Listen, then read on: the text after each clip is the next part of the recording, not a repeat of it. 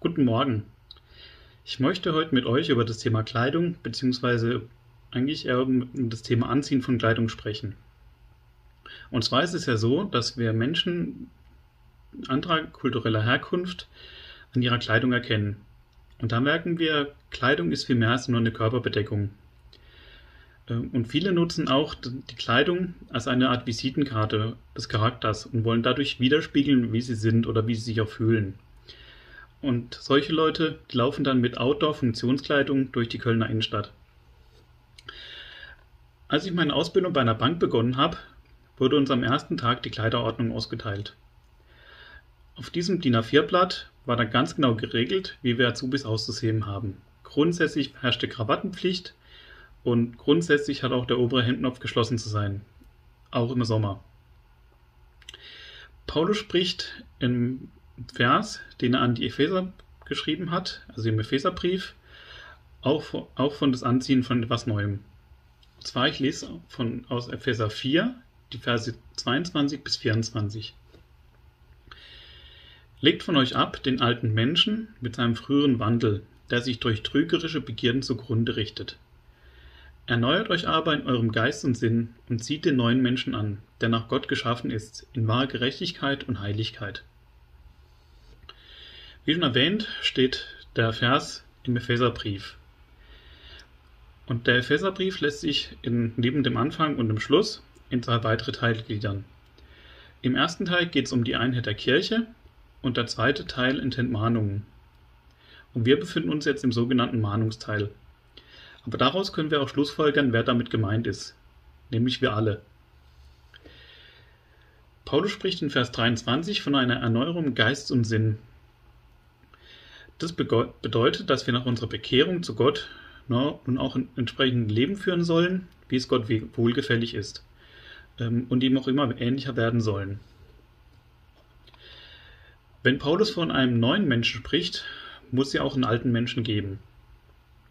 Und zwar nennt die Bibel einen Menschen, der ohne Gott und deswegen in Trennung von Gott lebt, als alter Mensch. Und das ist seit dem Sündenfall grundsätzlich jeder seit Geburt. Ich weiß jetzt nicht, wann du zum letzten Mal im Theater warst, aber vielleicht ist dir da aufgefallen, dass auch ein Schauspieler mehrere Rollen haben kann. Der nötige Kostümwechsel, der oft innerhalb von wenigen Minuten oder manchmal auch Sekunden passieren muss, den nennt man Quick Change, also schneller Wechsel. Paulus hat in dem Vers vermutlich nicht den Quick Change vom Theater im Blick, sondern die Taufe zur damaligen Zeit. Und zwar bestand die Taufe damals darin, dass die Kleidung komplett abgelegt wurde und nach der Taufe, also nach dem kompletten Untertauchen, die Kleidung komplett neu angezogen wurde. Also komplett neue Kleidung wurde angezogen. Allerdings können wir durch den Quick Change, der im Theater passiert, auch einiges lernen, beziehungsweise auch einiges von dem Vers verdeutlichen.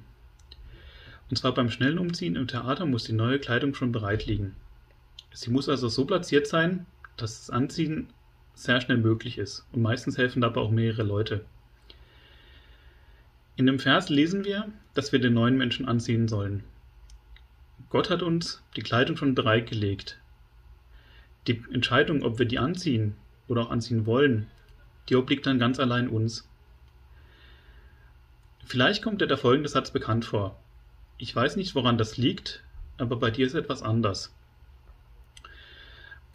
Und zwar hören den Satz oftmals Christen, die, ja, die in ihrem Leben irgendwas verändert haben oder in denen irgendwas neu bewusst geworden ist und die ihr Verhalten dann entsprechend ja, geändert haben oder Gott auch entsprechend in ihnen arbeitet. Mir zeigt der Satz, dass unter Glaube auch nach außen strahlt und die Menschen was bemerken können. Heute ist bei uns in der Gemeinde das Fest der Kultur Kulturen. Und was wäre das für ein Zeugnis, wenn unsere Gäste nicht das tolle Programm oder das gute Essen in Erinnerung behalten, sondern wenn unsere Gäste merken würden, dass bei uns etwas anders ist und wir die Herrlichkeit Gottes widerspiegeln. Ich wünsche euch dazu einen gesegneten Tag.